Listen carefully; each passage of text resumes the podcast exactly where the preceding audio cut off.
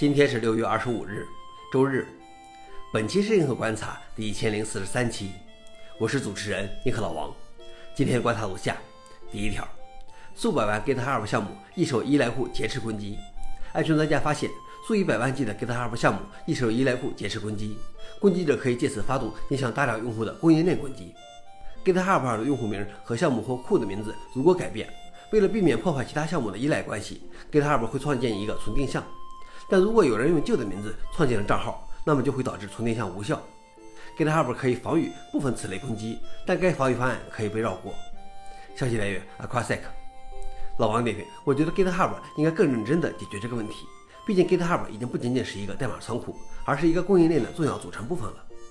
但从另外一个角度看，软件项目依赖这种不确定的供应链，是不是也过于宽松了？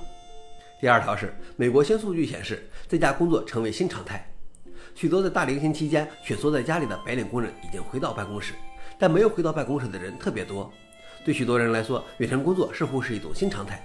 周四公布的美国经济数据显示，在家工作似乎已经成为一种趋势，特别是对女性和受过大学教育的人而言。二零二二年的数据显示，百分之三十四的十五岁以上的人仍然在家工作，百分之五十四的人拥有学士或更高学位。而美国旧金山市长已经提议将市中心荒废的购物中心改造为足球场。因为越来越多的人不再回到市中心上班，旧金山的办公室空置率已达到三十年来的最高水平。消息来源：MSN。老王点评：不知道为什么美国人就不回去上班了，而我们似乎都赶紧回去了。最后一条是 FireWall-D 2.0发布，开源防火墙守护程序 FireWall-D 自2011年以来一直在开发，而两年前才达到 FireWall-D 1.0的里程碑，因此发现 FireWall-D 2.0在今天发布有点令人惊讶。二点零中最重要的变化解决了区域漂移的问题，即防火墙策略最终可能违反数据包只进入一个区域的规则。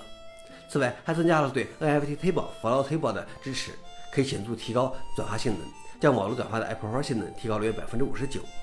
消息来源 f o r e n i x 老王点评：看起来是 Firewall D 的开发在加速，不过我更觉得它是在标版本号。看看 Firefox、雷霆内核等开源软件的版本号，看来开源软件对版本号的谦虚传统已经被丢弃了。以上就是今天的硬核观察。想了解视频的详情，请访问随附链接。谢谢大家，我们明天见。